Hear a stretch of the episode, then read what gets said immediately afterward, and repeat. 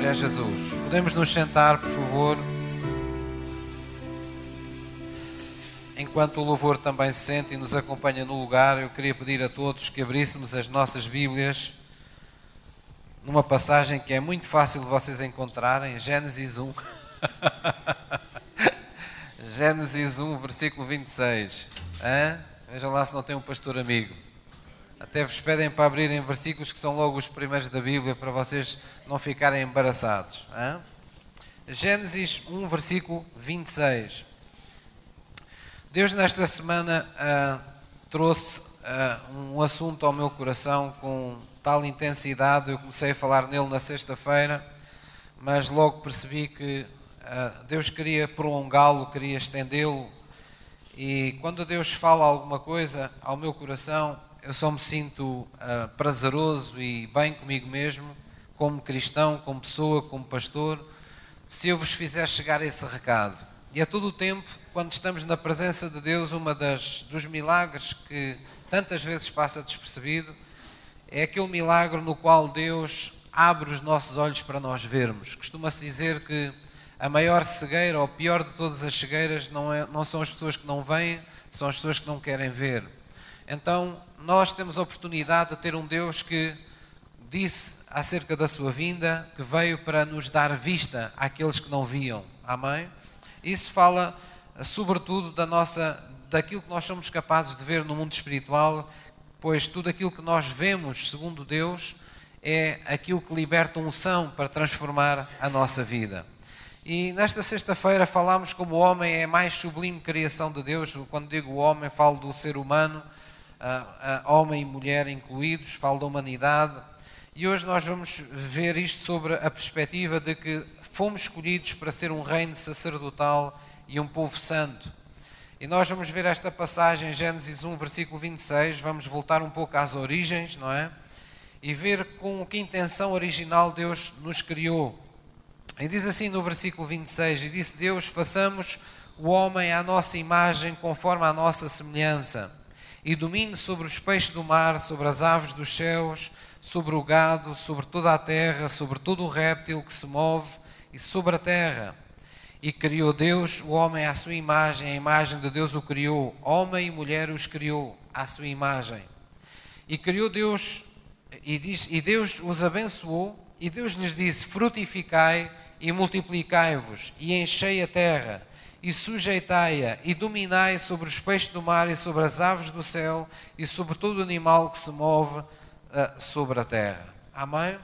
Noutra passagem, um pouco mais à frente, fala de como Deus pôs, no, no, no, por assim dizer, no Éden, a imagem perfeita daquilo que ele desejava que fosse toda a terra e como Deus deu essa, essa oportunidade, essa responsabilidade ao ser humano quando o criou de governo, de governar a terra, de de alguma forma ter uma, uma palavra decisiva sobre aquilo que a terra seria e por isso era tão importante que ele cultivasse e, e, e, se multiplicasse e fortificasse e debaixo da bênção de Deus reproduzisse em toda a terra tudo aquilo que naquele jardim do Éden era perfeito.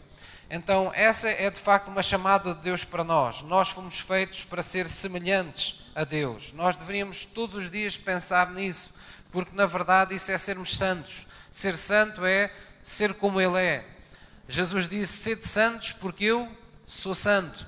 E a santidade de Deus vê-se na irrepreensibilidade do seu comportamento, das suas atitudes, das suas palavras, do seu caráter, dos seus sentimentos mais profundos.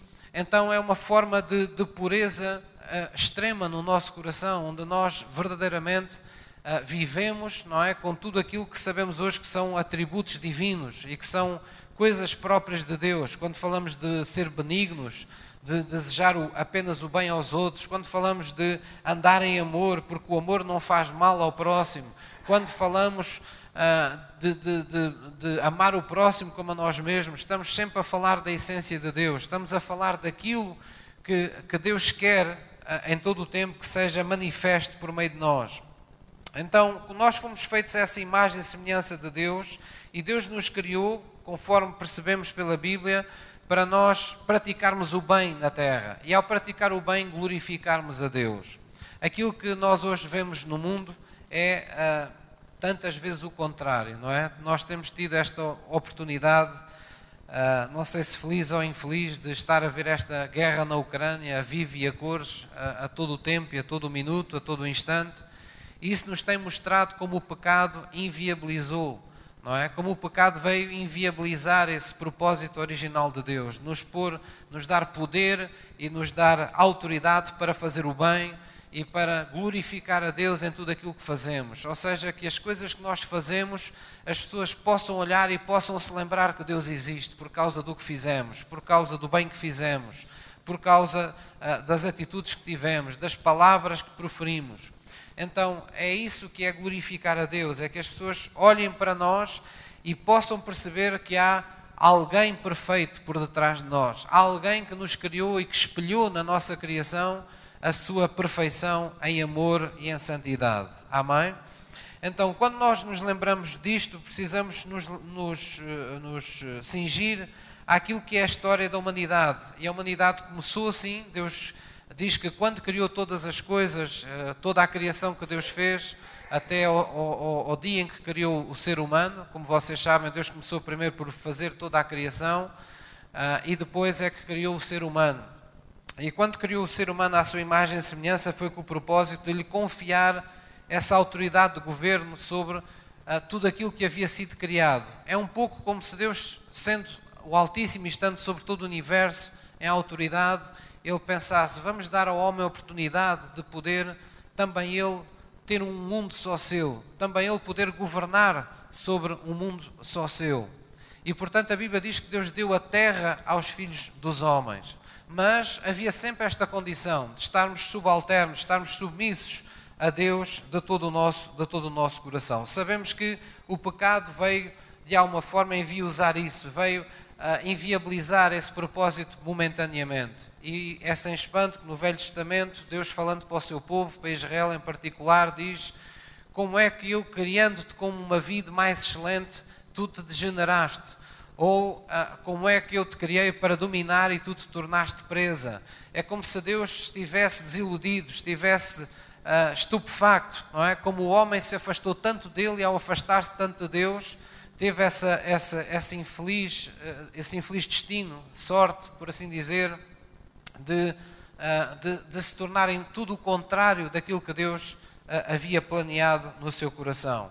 Então vamos abrir em Êxodo 19 versículo, eh, versículo 6, um pouco à frente, vamos recordar uma passagem que já aqui falámos há algum tempo atrás. Êxodo 19, versículo 6. E vamos ver que de facto foi o plano de Deus desde o princípio e houve sempre esta, este desígnio de Deus. Deus sempre se moveu por meio do seu Espírito, por meio uh, da sua palavra, ao enviar Jesus Cristo, antes no Velho Testamento, por meio dos profetas, sempre querendo corrigir esta trajetória do seu povo. Em Êxodo 19, versículo 6, Deus diz acerca ah, do seu povo: E vós me sereis um reino sacerdotal. Êxodo 19, 6: Vós me sereis um, um reino sacerdotal. E o povo santo, estas são as palavras que falarás aos filhos de Israel. Deus disse a Moisés: Diz ao meu povo que eu os escolhi, que eu os criei para que eles sejam o meu reino sacerdotal, o meu reino de sacerdotes, os sacerdotes que irão, na verdade, manifestar o meu reino por toda a terra. Eles serão o meu povo santo. Não diz que serão um dentre muitos, diz que serão o seu povo santo. Serão a sua geração eleita, o seu povo escolhido. E Deus quis que isto tivesse, por assim dizer, na identidade daquele povo desde o princípio, para que as pessoas compreendessem que era esse verdadeiramente uh, o, plano, o plano de Deus. Então, quando Jesus vem, Ele traz-nos a redenção e, Ele liberta-nos dessa, digamos, dessa herança do pecado que fez com que uh, até nós próprios, antes de conhecer Jesus, experimentássemos esse, esse lado pior do ser humano, esse lado perverso de sermos humanos e, e, muitos de nós conhecemos o que de pior podíamos ser, e isso muitas vezes é interpretado como ah, mal enquanto o vivemos, mas uma ajuda quando conhecemos Jesus Cristo, não é? No sentido de que, ao termos conhecido um extremo, ao termos ah, conhecido o que de pior e o que de mais maldito a nossa vida poderia ser, também sabemos hoje aquilo que não queremos que continue a acontecer na nossa vida. Sabemos do que é que nos queremos afastar. Sabemos com quem nos queremos comparar, com quem queremos ser semelhantes. E é disso que se trata quando a Bíblia fala numa convocação à santidade. É com quem é que nós queremos ser semelhantes? Quem é que nós queremos seguir? Qual é o modelo de pessoa perfeita que nós queremos seguir? Nós queremos seguir a morte, o roubo, a destruição? Nós queremos seguir uma humanidade caída? Queremos seguir aqueles que são uh, símbolo de perversidade, aqueles que são símbolo uh, de tudo o que Deus abomina, ou queremos ser símbolo, ou queremos ser referência de quem Deus é? Então a Bíblia diz: Nós fomos criados para ser à sua imagem e semelhança. Esta é a visão que nós temos de ter no nosso coração. Temos de nos conformar com a imagem que Deus tem de nós e para o qual Deus nos criou, pois enquanto nós quisermos ser o contrário daquilo que Deus nos criou, nunca poderá haver verdadeira felicidade. Quem criou uma roda nunca vai poder, a roda nunca vai ser uma, uma, realizada, vai se sentir realizada se não for para o fim para o qual ela foi, ela foi criada. Tudo foi criado com um propósito. E nós fomos criados para ser à imagem e semelhança de Deus, um reino de sacerdotal e o seu povo santo nesta terra. Amém?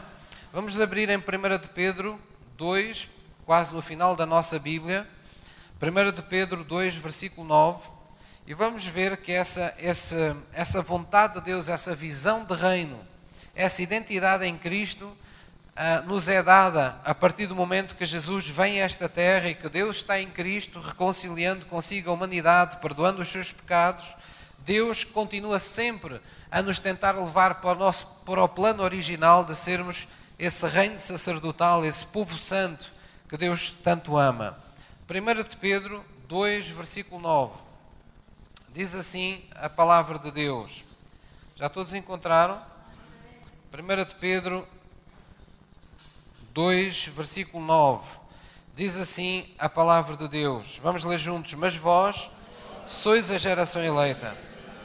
Portanto, está a falar da igreja. Nós somos a igreja de Cristo, não é? Está a falar para nós. Vamos continuar. Vós sois a geração eleita, o sacerdócio real, a nação santa o povo adquirido, para que anuncieis as virtudes daquele que vos chamou das trevas para a sua maravilhosa luz. E então aqui ainda é recordado, diz assim: Vós que em outro tempo não erais povo, mas agora sois povo de Deus, que não tinham alcançado misericórdia, mas agora alcançastes misericórdia. Então, Deus foi misericordioso conosco, Deus nos permitiu vir ao conhecimento de quem Deus é porque é assim que a nossa espiritualidade começa. E agora Deus quer que você seja capaz de se ver corretamente na presença de Deus. Então toda a nossa espiritualidade começa com esta, com esta dupla revelação. É a revelação de quem Deus é, o reconhecimento de quem Deus é e o reconhecimento de quem nós fomos chamados para ser na Sua presença. Estas duas realidades é aquilo que de alguma forma define o que era a nossa vida em trevas e o que é a nossa vida agora iluminada por Deus. Aquilo que nos distingue hoje, nós que estamos aqui, das pessoas que ainda não estão servindo ou cultuando a Deus, é exatamente isso. É o sentimento genuíno e verdadeiro e a revelação no Espírito de quem Deus é, primeiro que tudo. Então, para nós, Deus é Senhor. E foi por isso que nós fizemos de Jesus o nosso Senhor nós tivemos revelação de que Ele era Senhor. O que é que isso significa? Significa que Ele é dono de tudo. Significa que Ele é dono, inclusivamente, de toda a criação que Ele criou. Isso nos leva ainda a uma outra revelação: é que Ele não se limita a ser Senhor, Ele é Deus Pai. Ele é o Deus do qual todos nós fomos gerados. Ele é o Deus anterior a todos nós. Então, os filhos nunca nasceram primeiro que os pais. Os pais sempre nasceram primeiro e geraram os filhos. Então, Deus é o nosso Deus Pai. E foi dele que nós fomos gerados. Ele nos gerou. Ele é que projetou no seu coração, nós somos desejos do seu coração. Então é nele que devemos procurar verdadeiramente a nossa identidade. Amém? Deus também é o Altíssimo. Quer dizer que Ele está acima de tudo aquilo que Ele próprio criou. Ele está acima de tudo, das pessoas, das coisas, do universo, Ele está acima de tudo. Nós dizemos por isso que Ele é o Altíssimo. E nós dizemos que Ele é o Todo-Poderoso. Porquê? Porque tudo está em Suas mãos. Estes são os pilares basilares de onde devem estar a nossa fé assente na revelação de quem Deus é. Ele é o Altíssimo, Ele é o Senhor, Ele é o Deus Pai, Ele é o Todo-Poderoso. Tudo está em Suas mãos. É só quando isto está plenamente revelado no nosso coração que nós podemos dizer que temos fé. Quando qualquer coisa sai fora do nosso controle, sai fora da nossa, do nosso entendimento, nós temos que nos lembrar: espera lá, tudo está nas mãos do meu Pai, que é o Senhor, que é o Deus da minha vida ele está acima de tudo. Não tem que temer, não tem que recear. Vou dar lugar à fé, porque a fé trará naturalmente ao meu caminho, ao meu encontro, todas aquelas coisas que Deus já preparou para mim. Não é isso que a Bíblia diz em Deuteronômio? Aqueles que ouvem a voz do Deus que é Pai, as bênçãos de Abraão virão sobre nós e nos alcançarão.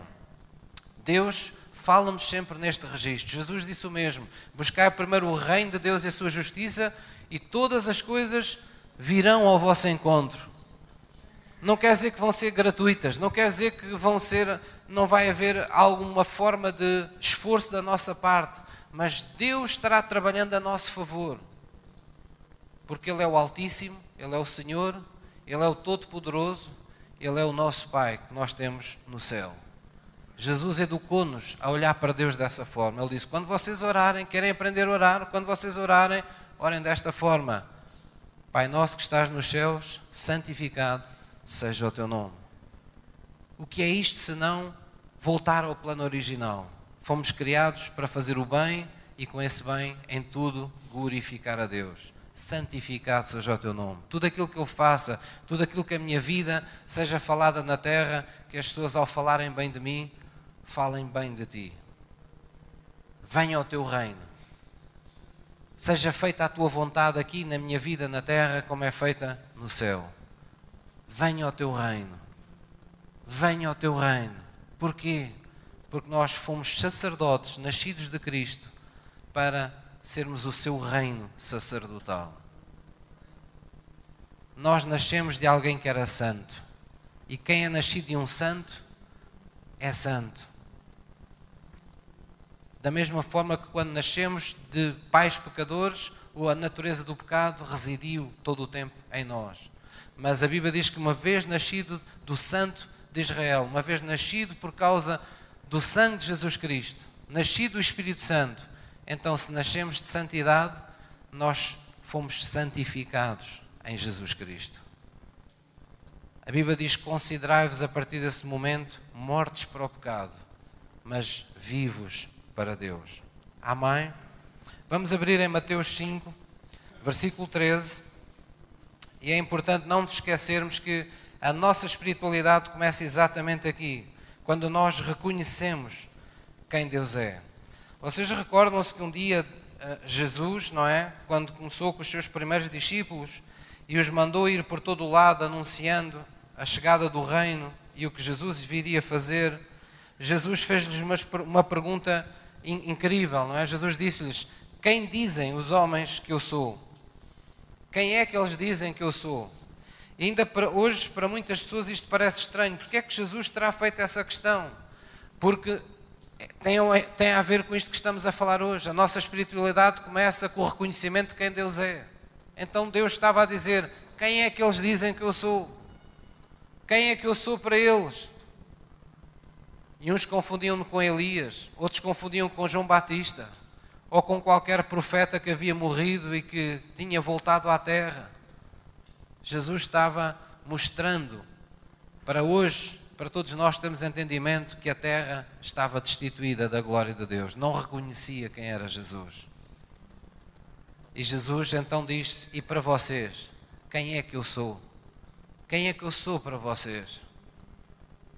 E então foi nesse momento que Pedro disse: Jesus, tu és o Cristo, tu és o Filho do Deus vivo. E o que é que Jesus disse? Olha, não foi os estudos que te deram esse conhecimento, não foi a tua experiência pessoal que deu isso, não foi a tua capacidade, não é carnal esse entendimento. O Pai acabou de abrir os olhos do teu coração para que tu fosses capaz de ver aquilo que só pode ver aquilo, a, a, aquilo que Deus revela. Nós só vemos aquilo que Deus revela. Então Jesus ali mostrou que sobre aquele princípio basilar de que Jesus era o Cristo, o Filho de Deus vivo, ele iria construir a sua igreja. E os portões do inferno não prevaleceriam contra a sua investida.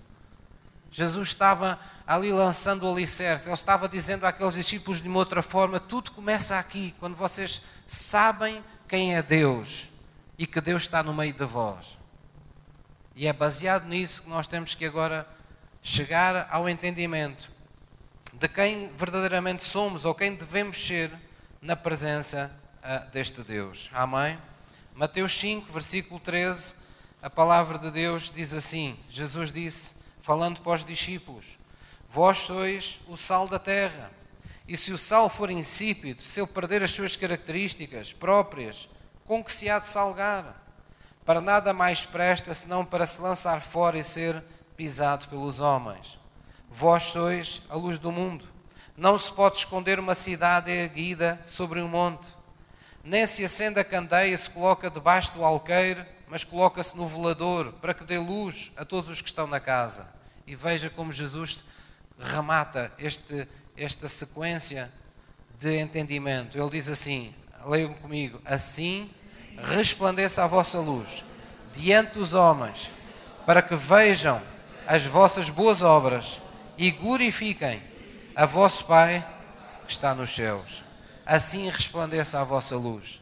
Assim resplandeça a vossa luz. Vocês nasceram para resplandecer de luz. Vocês nasceram para ser o sal da terra. Ah, mas este mundo está, está perdido. Não é? Tantas vezes a gente ouve isso. E às vezes até comentamos: Ah, este mundo está cada vez pior. Ah, este mundo está perdido. Pois é, isso é o que toda a gente constata.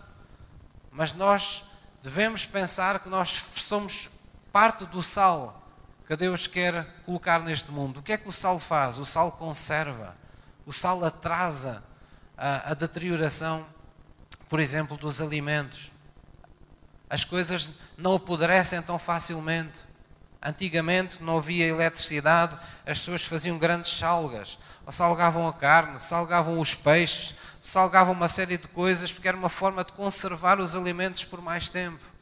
Nós sermos o sal desta terra, quer dizer que é por causa de nós cristãos, é por causa dos nascidos de novo em Cristo Jesus que esta terra não é consumida pelas consequências do pecado mais rapidamente. A igreja é um bastião, é um, é um marco, é, é, é uma embaixada do reino de Deus aqui na terra para permitir que a terra e as pessoas tenham tempo para conhecer a vontade e a revelação de Deus para a sua vida. Então nós temos que nos imaginar como isso. Não, não precisamos de ir num grande exército, uma grande manifestação na rua. É no nosso dia a dia, nas coisas simples, perante as pessoas do nosso dia a dia. Você tem que se ver como alguém nascido de novo para ser sal, junto das suas, seu, da sua comunidade, junto dos seus vizinhos, junto da sua família. Quando você começa a, a vislumbrar e a perceber-se de comportamentos que não estão certos, de coisas que não estão a ser feitas corretamente, você está lá para repor a verdade. Você está lá para trazer a vitória do bem sobre o mal, onde você estiver. É muito importante que nós não percamos esta, esta identidade. A Bíblia diz que nós nascemos para ser a luz, não é? A luz é, é, aquilo, é aquilo que mostra o caminho, é aquilo que mostra como as coisas se fazem, é aqueles que mostram como é que nós, pessoas, devemos viver na Terra. Nós não vamos para as redes sociais nem para o mundo perguntar como é que nós devemos viver para sermos aceitos por eles. Isso é tudo ao contrário. Nós é que temos que mostrar como é que o ser humano deve viver na Terra. E não importa se estamos a falar para uma multidão e nós somos poucos. Porque não tem a ver com a quantidade, não é a quantidade de pessoas que faz a doutrina. É de onde é que ela vem. Ela vem do Pai das luzes, ela vem de Deus, ela vem do Criador. E o Criador sempre lança primeiro uma semente. Não lança um saco, não lança milhares de, de, de vamos dizer, de, de grãos de trigo. Ele lança primeiro uma semente, um grão de trigo para nascer outros tantos. E desses outros tantos volta a lançar outra semente à terra Foi assim que aconteceu desde, desde que Jesus veio a este mundo. Tem-se multiplicado em todas as gerações o número dos, dos que creem. A igreja tem crescido, mas Deus continua a chamar-lhe de pequeno rebanho. Deus continua a olhar para nós ainda como um pequeno rebanho. Porquê? Porque nem toda a terra chegou ao conhecimento de quem Deus é, da revelação de quem Deus é e de como e para o que é que eles nasceram. E nós temos que transportar isso na nossa maneira de viver. A nossa maior mensagem está naquilo que nós vivemos, não naquilo que nós falamos. Posso ouvir um amém? Então, em Cristo, nós somos convocados continuamente à excelência da Sua vontade e à vida na sua plenitude. Em termos práticos, o que é que isto quer dizer, pastor? Quer dizer que você e eu não nos podemos conformar nunca com aquilo que já sabemos de Deus ou com aquilo que já fazemos para Deus. Nunca podemos pensar que já sabemos tudo ou que já fazemos o que, o que a nossa vida, para o qual a nossa vida foi chamada, porque nós estamos sempre numa contínua busca da excelência da vontade de Deus para a nossa vida. Há sempre mais para saber de Deus. Há sempre mais para fazer para Deus que ainda não fazemos. Então não nos podemos conformar àquilo que já sabemos ou àquilo que já fazemos. Nós somos convocados continuamente a uma, a uma vida plena de Deus. O que é que isso significa? Significa que no meu dia a dia, quando eu olho para as áreas da minha vida e vejo ainda tantas coisas que não estão como Deus diz ou como Deus promete, tem que haver inconformismo no meu coração. Eu não posso conformar com este mundo. Eu não posso conformar com as coisas que me acontecem. Eu não, não vou dizer que coisas más não, não me acontecem, mas eu não posso conformar a elas. Eu não posso aceitar que as coisas que me acontecem definam que pessoa é que eu vou ser e aquilo a que eu posso alcançar, aquilo a que eu posso chegar ou não. Não. Aquilo que me dá força, aquilo que me dá sabedoria, aquele que abre os caminhos, aquele que faz as coisas sobrenaturalmente na minha vida, tem uma visão muito além daquilo que eu estou experimentando neste momento na Terra. E é por isso que a Bíblia diz: não ponham os olhos, não andem pelas vistas, mas andem pela fé. Não atentem nas coisas que se veem, mas atentem naquelas que Deus vos promete. Porque só com os olhos postos naquilo que Deus nos promete é que temos a esperança, a força e a fé para e a resiliência para não nos conformarmos com as coisas como elas estão na nossa vida e podermos nos superar, podermos alcançar aquilo que ainda não alcançamos até aqui. Posso ouvir uma mãe? Então em Cristo nós somos convocados a essa vida plena. E porquê? Porquê é que eu posso ter esta esperança? Porquê é que eu posso ter esta certeza? Porquê é que eu posso acreditar que isto é possível na minha vida? Voltamos um bocadinho atrás, porque nós temos revelação de quem Deus é. Vou recordar: Ele é Senhor, Ele é o Altíssimo, Ele é o Todo-Poderoso, Ele é o meu Pai. Então, esse, esses fundamentos, essa rocha que está debaixo da, dos meus pés, não me deixa desistir das coisas que Deus me promete. Não me deixa conformar com nada na minha vida que seja inferior àquilo que Deus promete. Se Deus promete cura para todo, para o meu corpo e para a minha alma, eu não posso aceitar outra coisa que não a cura como ela é. Se Deus promete libertação, a minha vida tem que estar liberta. Demora um dia, demora uma semana, demora 10 anos, demora 50 anos, mas ela vai ter que ficar totalmente liberta. Porque nós não vamos desistir. E Deus não deixará de velar sobre a Sua palavra para a confirmar na vida daqueles que não desistem. Posso ouvir uma mãe? Quem é que nós somos hoje em Cristo? Como é que nos devemos ver hoje em Cristo? como essa nova criação. Nós nascemos de novo, diz a Bíblia, para vencer o mundo pela fé. É um retomar à chamada original. Nascemos de novo em Cristo para ter novamente uma oportunidade de, usando a linguagem de Gênesis, governar sobre os peixes do mar, sobre as aves dos céus, sobre os animais da terra, sobre tudo. É uma forma de dizer: tu nasceste para estar por cabeça, para estar sobre as circunstâncias e não debaixo das coisas que te acontecem.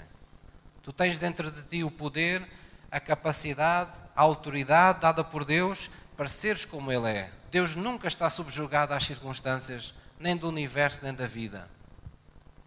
Então, se tu és à sua semelhança e imagem, crê que o mesmo poder está contigo. Crê que a mesma autoridade está contigo. para quando tu oras, sabes que vais ser ouvido e que Deus vai estar operando a teu favor. Quando tu falas uma declaração de fé, sabe que as tuas palavras têm poder para não voltar para Deus vazias, mas para transformar, trazer mudança significativa à tua vida. Pode durar um dia, pode durar uma semana, pode durar um mês, mas se tu estiveres andando pela fé, se o teu interruptor da fé estiver sempre ligado, Deus não deixará de continuamente estar em operação sobre a tua vida. Então nós temos que manter esse interruptor continuamente ligado. Nós, para estarmos aqui dentro desta sala de culto, ligamos ali um interruptor da luz. Para termos luz enquanto o culto corre. E nós, a partir do momento que entregamos a vida a Jesus, temos que ligar para cima o interruptor da luz, da fé, e ele não pode mais baixar, não pode haver mais momentos de trevas na nossa vida. O que são momentos de trevas? São momentos em que nós nos esquecemos da doutrina, nos esquecemos da vontade de Deus, involuntariamente ou às vezes voluntariamente, em que nós tentamos viver escondidos de Deus, porque o pecado se tornou em algum momento um prazer maior para nós. E quando eu falo de pecado, não falo apenas de imoralidade, falo de pecado simplesmente numa, até numa situação como decidir não perdoar e vingar-nos de alguém. É um momento às escuras, é um momento em que nós desligamos o interruptor. Não há luz de Deus para fazer aquilo que Ele não manda fazer. Só há luz de Deus para fazermos aquilo que Ele nos manda fazer. Posso ouvir uma mãe? Então, veja, uma forma simples hoje há carros que só andam com gasolina, não é? Se você pôr lá gasóleo, aquele motor vai começar. Você vai estragar o motor. Há carros que foram feitos só para andar a gasóleo, não se pode pôr lá gasolina. E há carros que foram feitos já nesta geração para andar a eletricidade. Você não vai derramar combustível sobre circuitos elétricos, porque vai estragar o seu carro. Ele não está preparado para isso. Quando nós entregamos a vida a Jesus, nós fomos preparados para andar somente pela fé. Qualquer outra forma que queiramos ter de andar na nossa vida não vai funcionar. Vai estragar em pouco tempo muita coisa que nós, porventura, recebemos milagrosamente de Deus. Porque nós fomos chamados para andar pela fé. Quem é que me está a entender? Então é muito importante não nos esquecermos disso. Vamos abrir em 1 de Pedro, novamente. 1 de Pedro 1, 23. A Bíblia faz uma declaração impressionante de como nós nos devemos ver hoje na presença de Deus. Porque Deus, temos revelação que Ele é o Senhor, que Ele é dono de todas as coisas, que Ele é o Todo-Poderoso, tudo está em Suas mãos. Ele é o nosso Pai, Ele é o Altíssimo então nós podemos crer naquilo que Ele nos diz como sendo eh, verdade absoluta. E Deus nos diz que nós não nascemos de uma semente corruptível, mas de uma semente incorruptível. É isso que a, Bíblia diz. 1 de Pedro 1, versículo 23. 1 de Pedro 1, 23. Diz assim a palavra de Deus. Vamos ler juntos esta, esta, esta passagem bíblica. 1 de Pedro 1, versículo 23 diz: Sendo de novo gerados. Está a falar do nosso novo nascimento em Cristo. Diz: Não de semente corruptível, mas da incorruptível, pela palavra de Deus, que é viva e que permanece para sempre. Amém? Então, o que aqui está a dizer, por outras palavras, é que nós fomos gerados de uma semente incorruptível, que não pode ser corrompida. Não pode ser corrompida. A palavra de Deus é uma semente que, quando sai da boca de Deus, nunca se perde. Só pode voltar para Deus no tempo de Deus e com aquilo para o qual Deus pediu que ela fosse enviada. E a Bíblia diz: se a palavra entrou no teu coração, se tu entregaste a tua vida a Jesus, uma obra começou. E as coisas agora não vão acabar de qualquer jeito. Não é porque tu ainda não és perfeito, não é porque tu ainda tens hesitações. O Espírito de Deus foi dado como penhor à igreja, ele estará sempre contigo.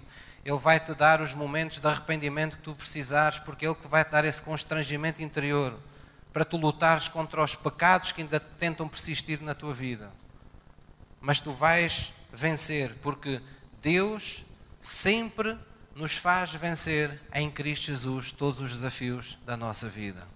A Bíblia diz: Ele não deixará de terminar a boa obra que começou em tua vida. Então, quando entregamos nossa vida a Jesus, uma obra começa. Não é uma obra de um dia, nem de uma semana. Por muito que nós queiramos que tudo aconteça num fim de semana, quando vamos à igreja, essa não, não é a forma de Deus ver as coisas. Deus sabe melhor do que nós que se Deus transformasse toda a nossa vida num fim de semana, nós nunca mais punhamos os pés em nenhuma igreja, nunca mais queríamos saber de Deus para nada. Porque nós somos assim na nossa natureza humana. Temos esta tendência, esta inclinação natural para nos afastarmos de Deus. Porque estamos no mundo rodeados pelo pecado. Então Deus convida-nos a caminhar com Ele. Ele não diz, eu vou estar contigo um dia, ele diz, eu sou o caminho. Tu vais ter que estar comigo todos os dias. Olha, eu vou-te dar fé, mas não é assim uma varinha mágica, um monte de fé de repente. Não. A tua fé vai vir todas as vezes que tu decidires de coração ouvir e ouvir pela palavra de Deus. Deus sempre nos convida à continuidade, à perseverança na Sua presença. Não basta conhecermos a vontade de Deus, é preciso alcançá-la e permanecer nela. Nenhum de nós consegue fazer isso sozinho. E por isso Deus nos reuniu no contexto de uma família chamada Igreja. Para quê? Para que nos momentos de maior fraqueza haja outras pessoas que Ele possa utilizar rapidamente e no momento certo para nos levantar ou para nos trazer de novo ao caminho. Nós todos tivemos momentos e temos momentos na nossa vida que estamos cheios de certezas acerca de Deus, mas quando o pior da vida se abate sobre nós, muitas, muitos de nós não estamos preparados e muitos de nós pomos em causa as maiores certezas que tínhamos acerca de Deus. Então, Deus que é bom, levanta pessoas para orarem por nós. Levanta pessoas para nos trazerem uma palavra. Levanta pessoas para nos consolarem, para nos edificarem. Porquê? Porque Ele conhece a matéria de que somos feitos. Jesus experimentou a nossa carne, mas diz a Bíblia que ele em tudo foi perfeito. Ele trazia, transportava nele essa incorruptível, esse incorruptível traz de Deus em sua vida. E nós hoje somos nascidos de quem? Somos nascidos de Cristo, nascidos do Espírito Santo, concebidos à imagem de Cristo pelo Espírito Santo como nova criação. Posso ouvir uma mãe? É muito importante nunca, mas nunca nos esquecermos disso. Então, em Cristo, como é que devemos olhar para nós? O que é que nós temos hoje em Cristo? Nós temos a nossa fortaleza. Aqui há uns, há uns tempos eu, eu estava vendo um documentário e há agora umas, umas, eh, uma, uma nova realidade que são terras e, e, países vistos através do ar, que é a tecnologia dos drones, permite imagens únicas que noutro tempo eram impossíveis de, de ter, e vê-se imagens fantásticas e lindas de várias, vários pontos do mundo. Eu estava vendo um documentário de uma terra qualquer, se não estou em erro, eh, se não estou em erro, era em Espanha, onde havia muitas fortificações, tal como existe no nosso país, em menor quantidade, como é óbvio, mas o que eu quero vos trazer à imagem é imaginem aquelas campinas ou aqueles campos e depois nós vemos determinadas elevações, às vezes são planaltos, são pequenos montes, às vezes são montanhas, que no cimo são rochosas, e sobre esses rochedos os homens na antiguidade construíram fortalezas e amuralharam essas, esses pequenos castelos, ou esses palácios, não é? O que lhe queiram chamar. E, e o que é que acontecia? Eles eram utilizados como, como que, vamos dizer, uh, o quartel dos exércitos, não é? O exército daquela nação ou daquele povo estava ali sediado, ali estavam as autoridades, estava o rei, quem quer que fosse, e era a partir dali que eles asseguravam que toda aquela extensão visível, e por isso o castelo estava num ponto elevado para eles terem um, um alcance bem, bem longo, Então eles, eles tinham como que mai, maior facilidade em manter um determinado território debaixo do seu domínio. E acontecia que quando chegava à noite, não é? Não havia eletricidade como hoje, que está tudo iluminado, tudo era uma escuridão, era breu autêntico, e na escuridão, onde todas as pessoas temiam ser assaltadas, serem invadidas, o que quer que fosse, eles ali repousavam na segurança daquelas muralhas.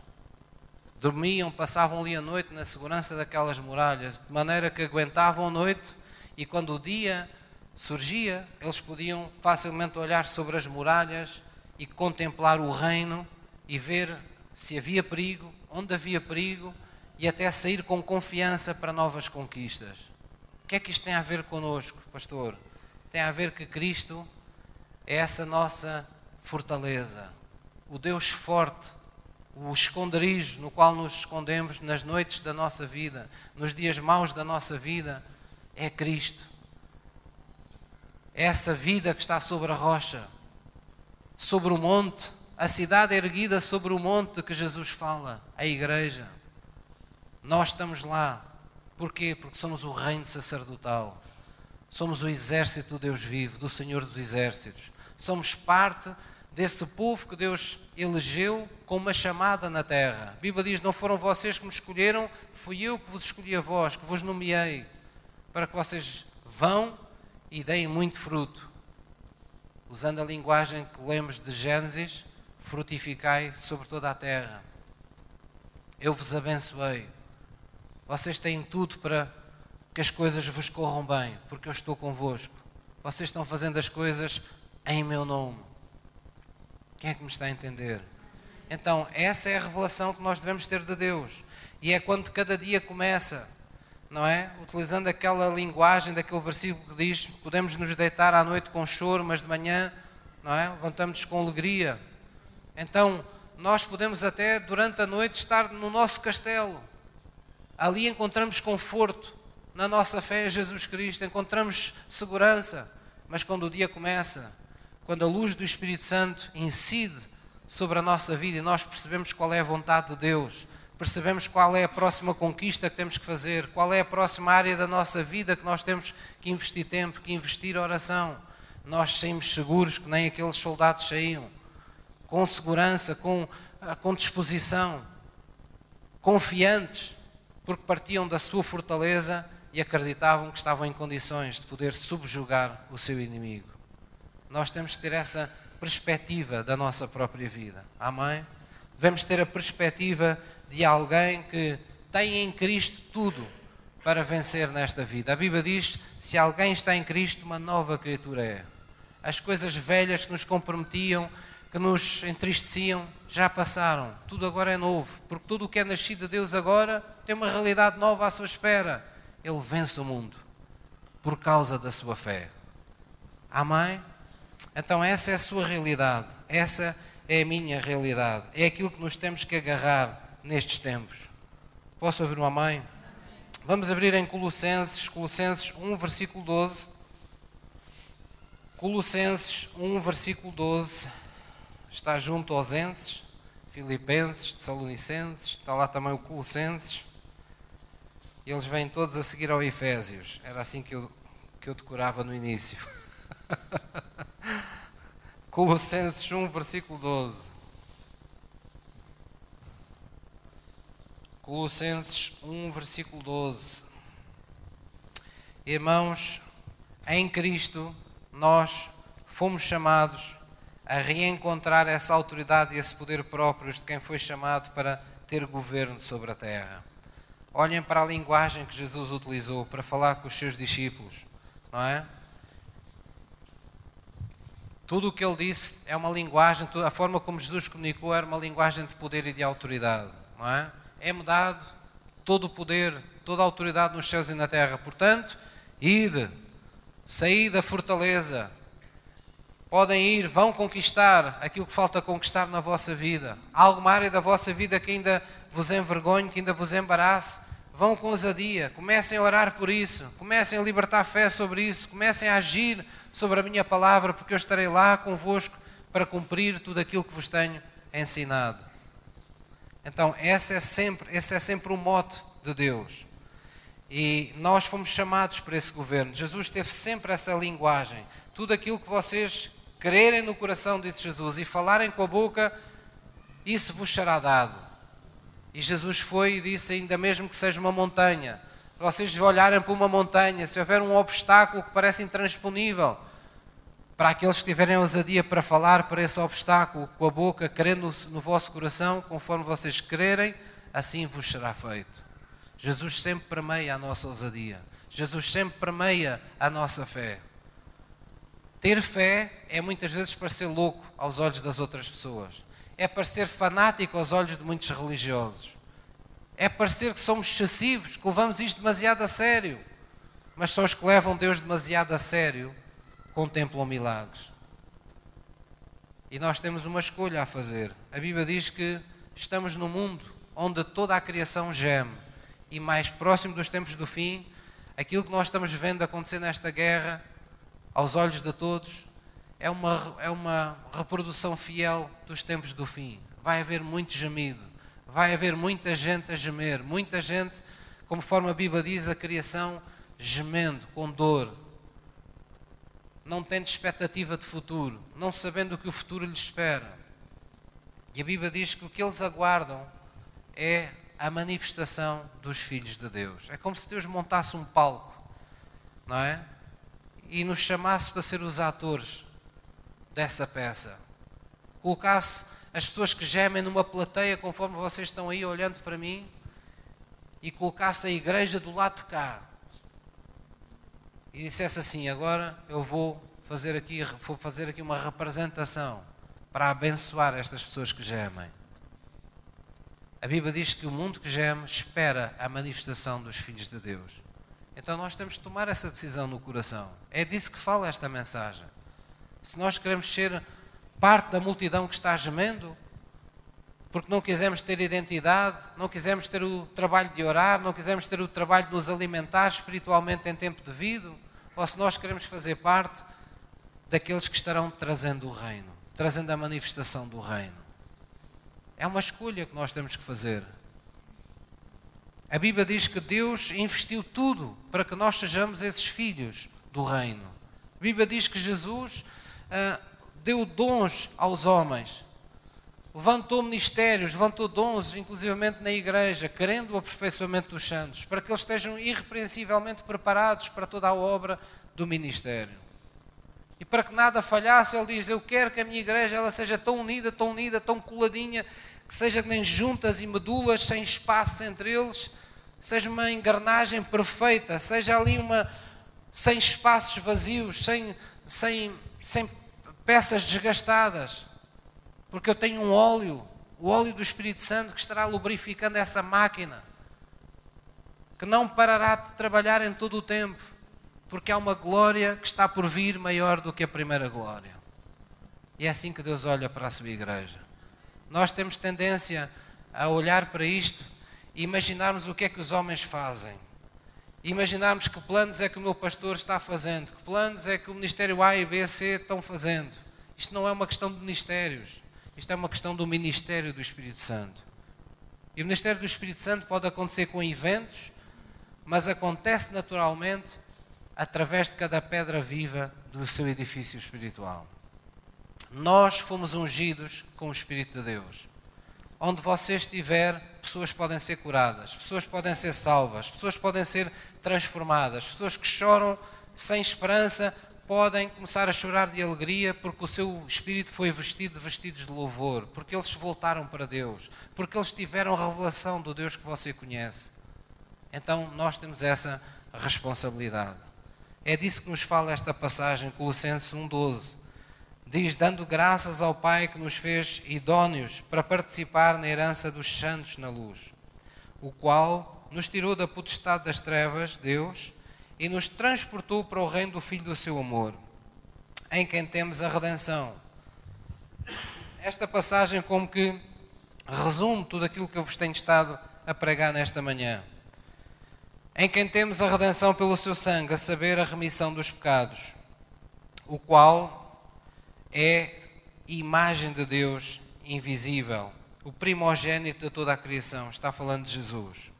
Porque nele, em Jesus, foram criadas todas as coisas que há nos céus e na terra, visíveis e invisíveis. Não importa se são tronos, são dominações, são principados, se são potestades, tudo foi criado por Ele e tudo foi criado para Ele. E Ele é antes de todas as coisas. Ele é o Criador, Ele é o Pai do qual tudo foi gerado. Todas as coisas subsistem por Ele. E Ele é a cabeça do corpo, da Igreja. É o princípio e o primogênito dentre os mortos, para que em tudo tenha a proeminência. Porque foi do agrado do Pai que toda a plenitude nele habitasse, e que, havendo por ele feito a paz pelo sangue da cruz, por meio dele reconciliasse consigo mesmo, diga comigo, todas as coisas. Não está aqui apenas todas as pessoas, está todas as coisas. Tanto as que estão na terra como as que estão nos céus. Amém? Então, é perante esta chamada, é perante este desígnio de Deus, que nós devemos esperar que quando nos reunimos em nome de Jesus Cristo, pessoas tenham a oportunidade de se converter a Jesus Cristo. Porquê? Porque Ele quer reconciliar, quer continuar a reconciliar consigo mesmo em Cristo todas as pessoas, mas também todas as coisas. Todas as coisas, todas as realidades criadas por Deus que estão fora do seu plano original, Deus quer que elas voltem ao seu plano original. É Deus dizendo a todo o tempo: Eu farei com que tudo contribua juntamente para o bem daqueles que me amam. Porquê? Quem são esses que o amam? São aqueles que são o seu povo santo. Quem são eles? São o reino sacerdotal. Quem é essa gente? São aquelas pessoas que estão vivos para Deus, porque foram gerados de uma semente incorruptível. E porque eles estão vivos para Deus, eles permanecem no amor de Deus. E porque permanecem no amor de Deus, a Bíblia diz que são conhecidos de Deus. Deus conhece aqueles que o amam. O que é que isso quer dizer? Deus tem intimidade com aqueles que o amam. Deus faz-se conhecer, Deus manifesta-se, Deus mostra a sua glória àqueles que o amam. Por isso Jesus dizia aos discípulos: permanecei no meu amor, como eu tenho permanecido no amor do meu Pai. Assim permaneçam também no, mesmo amor. Amém? Porque fomos criados para ser a sua imagem e semelhança. Somos nascidos da semente incorruptível. Temos autoridade e poder.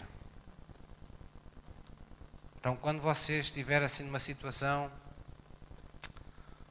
complicada, num relacionamento, vem aqueles pensamentos: ah, se eu pudesse abrir a cabeça a esta pessoa, se eu pudesse meter estas coisas dentro da cabeça daquela pessoa, de facto não temos autoridade sobre a vontade dos outros. Esse é, é o lado de respeito que Deus introduziu na nossa vida. Nós não somos feiticeiros nós somos instrumentos do Espírito Santo de Deus. O Espírito de Deus não violenta a vontade das pessoas, mas Deus tem poder para mudar o coração das pessoas.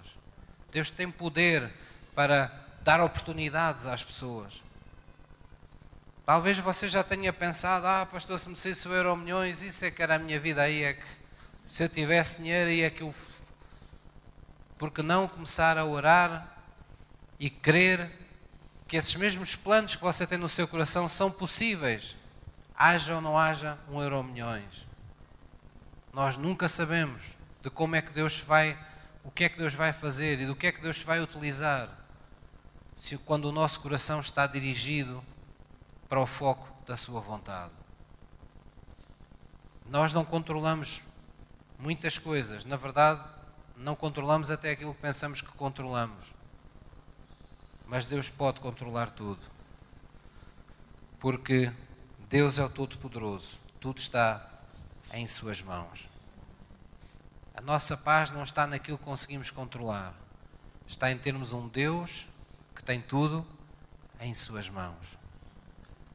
Então, quando você estiver assim a sofrer muito por causa do que se passa ou o que se irá passar, ou como é que vai ser a vida, como é que vai ser o futuro dos seus filhos, você pense, não vale a pena me preocupar, porque eu não tenho poder para controlar nada da vida deles.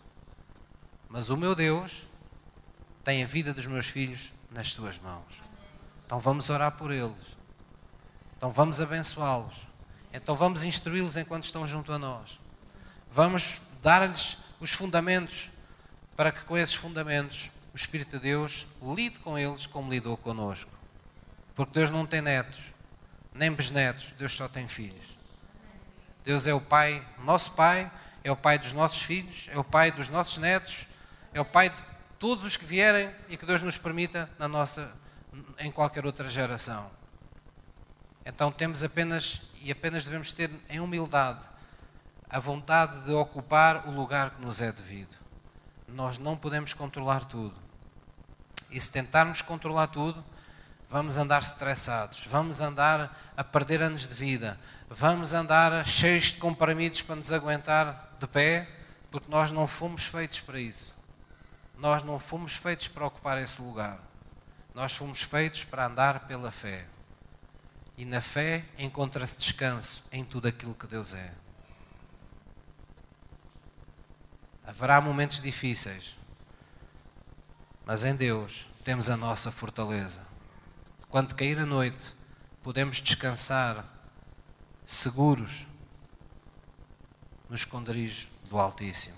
À sombra do seu poder, nós podemos ousar descansar. Habitaremos ali seguros.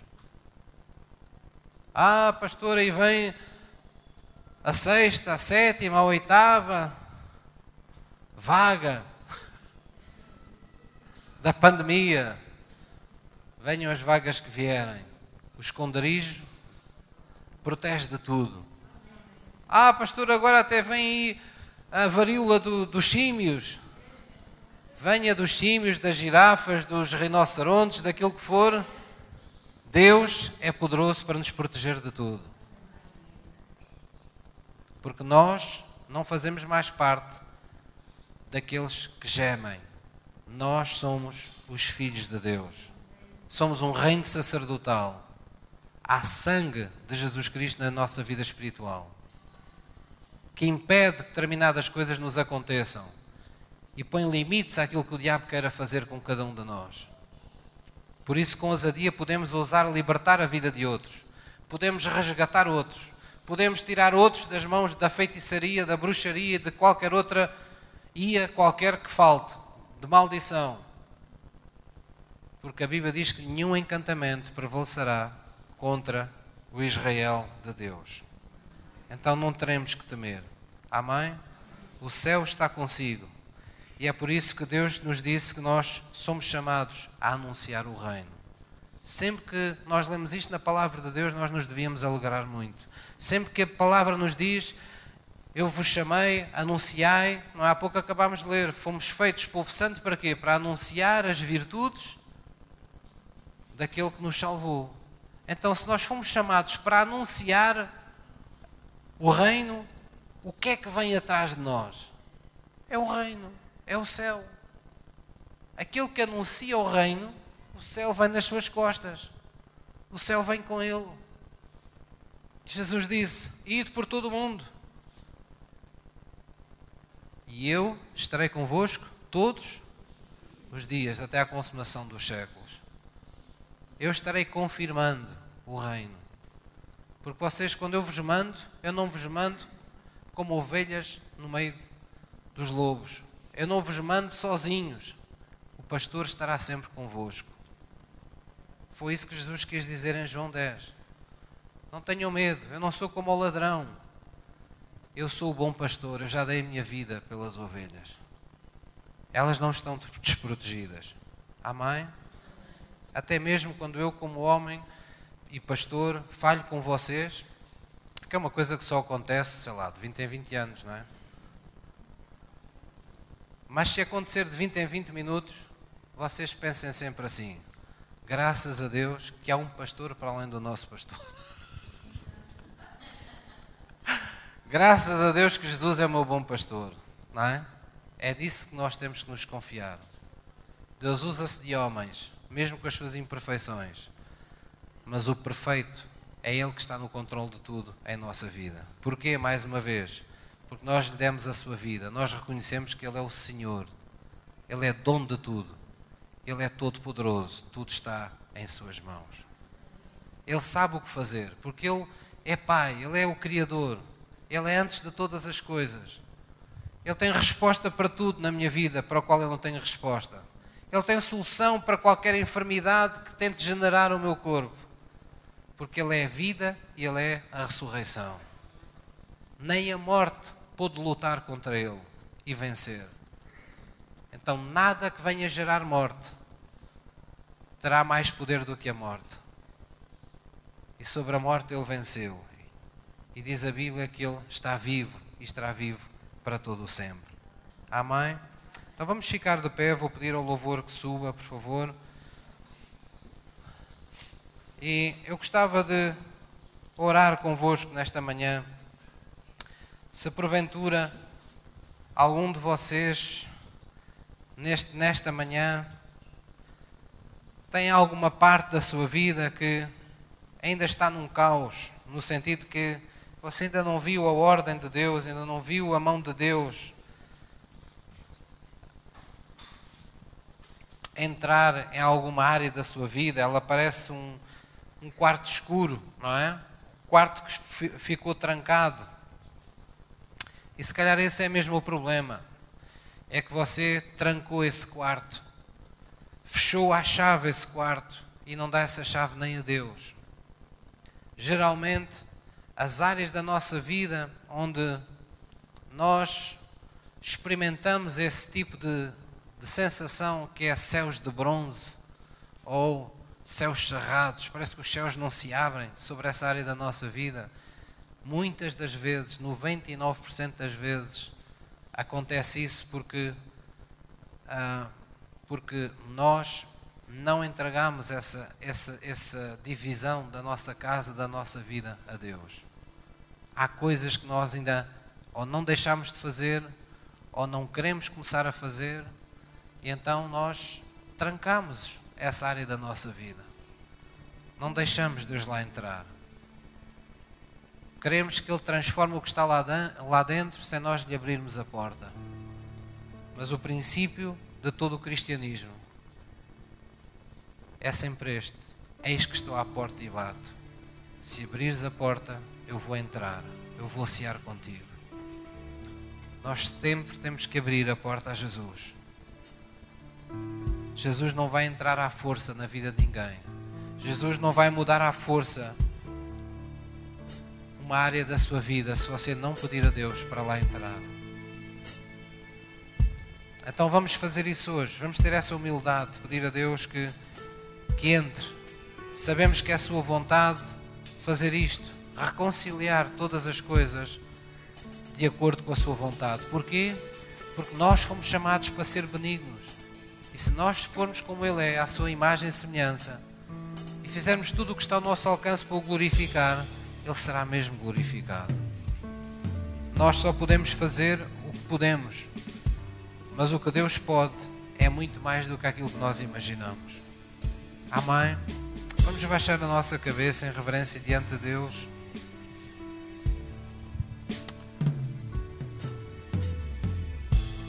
e vamos orar na Sua presença. Vamos dizer, querido Deus, eu ouvi a Tua palavra, eu tenho revelação de quem Tu és, eu sei que tudo está nas Tuas mãos. Tu tens poder sobre todas as coisas em minha vida. E por isso, nesta manhã, eu quero ligar o interruptor da minha fé. Pois eu sei, Senhor, que muitas vezes na minha vida eu não esperei verdadeiramente que tu operasses mudanças. Eu estava conformado, eu estava desiludido, eu estava entregue às circunstâncias desta vida e não a Jesus, esperando que as coisas mudem por si mesmas mas não crendo que tu as pudesses mudar de facto. É com ousadia, Deus, que neste dia, na tua presença, na presença do teu Espírito Santo, eu declaro perante estas testemunhas que só Jesus Cristo é o meu Senhor e o meu Salvador. E eu acredito mesmo, Senhor, que eu posso vencer esta área da minha vida pela minha fé. Eu acredito mesmo, Senhor, que operando tu, Senhor, ninguém te impedirá. Mas eu quero convidar-te, eu quero te pedir perdão por todas as vezes que eu fugi, que eu me escondi de ti, por causa desta área da minha vida. Entra, Senhor, vem ao, meu coração, abre as persianas da minha alma, faz entrar a tua luz sobre os meus sentimentos, sobre os meus pensamentos, erradica da minha alma todo o sentimento perverso que não foi plantado por ti, que não está lá segundo a tua vontade. Vem limpar a minha casa, vem limpar a minha vida de tudo o que é perverso, tudo o que é pecaminoso, tudo aquilo que não te traz glória, tudo aquilo que não é benigno, tudo aquilo que não é de louvor, não é louvável, não tem virtude. Limpa a minha vida, Senhor. Opera na minha vida e abre todos os caminhos para que eu te possa glorificar em o nome de Jesus. Glória a Jesus. Este hino que nós vamos ouvir é um convite a nós caminharmos com Deus. Deus olha para nós e vê em cada um de nós o mesmo Pedro que saiu do barco e algures entre o barco e Jesus que estava sobre as águas, ele começou-se a afogar. Isto é um retrato fiel da nossa vida. Muitos de nós entregamos a vida a Jesus e cheios de entusiasmo, com o primeiro amor, saltamos borda fora do barco. Eu também sou capaz de andar. Eu vou ao encontro de Jesus mas algures na nossa caminhada, algures na nossa vida, uns ao fim de uns meses, uns outros ao fim de uns anos, outros ao fim de alguma etapa da sua vida ou de algum acontecimento dramático que você experimentou. Você aconteceu-lhe aquilo que nem Pedro, sentindo o vento forte, sentindo uma ondulação. Você, sem querer, olhou para a ondulação, olhou para o vento forte. Isso fez com que você começasse a afundar. Porém, este Jesus não o chamou para você ser mergulhado para sempre nas águas. Na verdade, Ele promete o contrário. Se passares pelas águas, elas não te submergirão. Se tu passares pelo fogo, a chama não queimará em ti. Eu não te criei para seres destruído. Eu não te tirei do teu Egito espiritual para te deixar no deserto, morrendo como um qualquer animal, porque tu não és um animal. Tu és chamado à minha imagem e semelhança. A chamada do governo do meu Espírito Santo está sobre a tua vida. A autoridade e há poder reservados. O céu está sobre a tua vida para que tu anuncies as minhas virtudes, para que tu fales às circunstâncias da tua vida, para que tu esperes verdadeiramente que eu mude a tua vida. Então vamos aceitar este convite de Deus. Vamos estender a nossa mão para Cristo nesta manhã.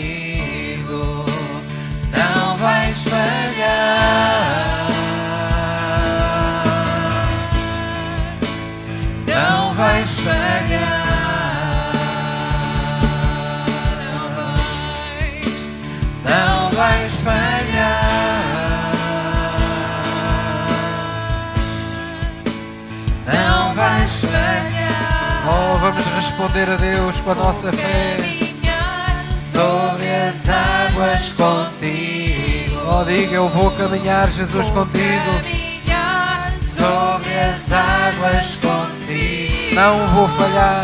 Não vou falhar. Declara a sua fé na presença do seu Deus nesta manhã. Não vou falhar. Não vou falhar.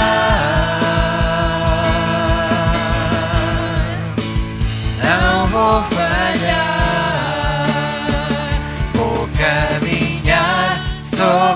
Águas contigo. Vou caminhar sobre as águas contigo. Não vou falhar. Não vou falhar. Oh, não vou. Não vou falhar.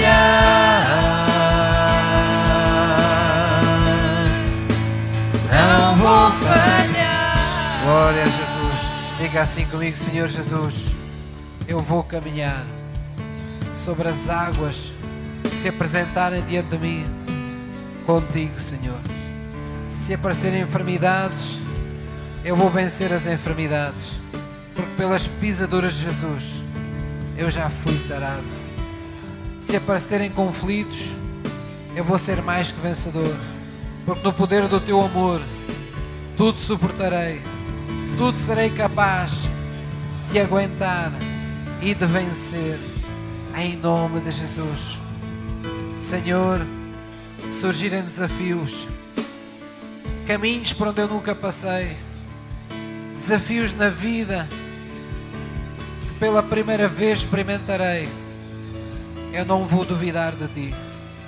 Tu serás a minha força, tu serás a minha sabedoria, tu serás a confiança estampada no meu rosto, reluzente nos meus olhos, todas as vezes que eu olhar para o meu futuro e rir-me na tua presença, na certeza de que tu és o meu Deus e de que, segundo a operação do teu poder, estarás sempre abençoando todo o passo que eu dou, todo o momento da minha vida, pois eu sou parte desse teu reino sacerdotal. Eu faço parte desse povo santo que nasceu do Santo dos Santos, na tua presença, que foi concebido pelo teu Espírito Santo para estar neste mundo, não mais como o mundo vive, mas como tu és. Como tu és, Senhor. Pois como tu és, assim eu serei em tua presença, em o nome de Jesus. Amém. Quem é que crê nisso no seu coração?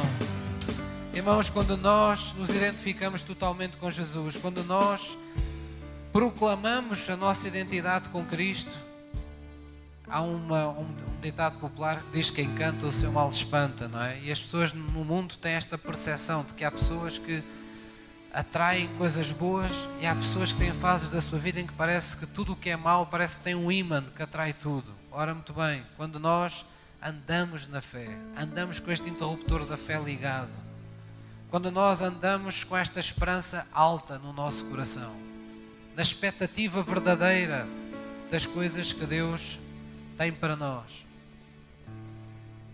essas coisas vêm mesmo ao nosso encontro. As bênçãos seguem os que temem a Deus, quaisquer que elas sejam. Seja cura, seja vida, seja como um te chama de sorte, para nós é bênção, essas coisas nos seguirão. O mundo diz: a sorte protege os audazes. A sorte procura-se. Tantas coisas que se ensinam no mundo. Mas a nossa vida não existe esse conceito de sorte. No nosso mundo, com Deus, onde nós pertencemos a Cristo, a nossa sorte chama-se bênção de Deus. Quando nós temos a bênção de Deus, as constelações, elas alteram-se a nosso favor onde quer que a gente ande. Não precisamos de ver nos signos, não precisamos de para consultar os astros, não precisamos de ir à bruxa perguntar se o nosso signo nos favorece neste mês ou no próximo, porque sabemos que aquilo de quem nascemos nos vai favorecer sempre. Todas as coisas contribuirão juntamente para o bem daqueles que amam Deus. E a sua vitória está na sua fé, na sua capacidade, quando as coisas não estão exatamente como você deseja, você não deixar desmoronar essa confiança. Não substituir o louvor pelo pranto. Não substituir o louvor ou proclamação de fé pelo queixume, pela murmuração. Eu já sabia, tudo me acontece, já sabia, eu nasci para sofrer, já sabia. Lance fora essa roupa suja, ela não faz mais parte da sua nova natureza. Veja-se como Deus o vê. Você tem Deus, você está sobre estes pilares que nós hoje falamos. O seu Deus é Senhor, o seu Deus é todo-poderoso. Ele está acima de tudo, ele pode todas as coisas, ele tem tudo em suas mãos. Então não nos vamos deter em perguntas parvas. Por que é que ainda não fizeste, Senhor? O que é que falta? Mal é que eu te fiz? Não. Vamos louvar. Vamos pôr a nossa fé em exercício. Vamos pôr a nossa fé a atrair a nós as coisas boas que Deus já nos conquistou com a sua morte e com a sua ressurreição. Os testemunhos não são para todos. Experimentar a glória de Deus não é para toda a gente. É para aqueles que andam na fé. É para aqueles que andam na luz, onde Jesus está. E quando a Bíblia diz que nós andamos na luz onde Jesus está, até os pecados que nós nem nos apercebemos que cometemos, diz que nos são perdoados naturalmente pelo sangue de Jesus. A nossa vida fica escondida em Cristo. A nossa vida fica coberta pela glória de Deus. Nós não vivemos sofrendo dano, consequências por erros momentâneos involuntários que cometemos, porque há uma graça, há um favor, há uma misericórdia, há alguém que tem os seus olhos sobre nós. O céu está conosco. Então viva com essa confiança.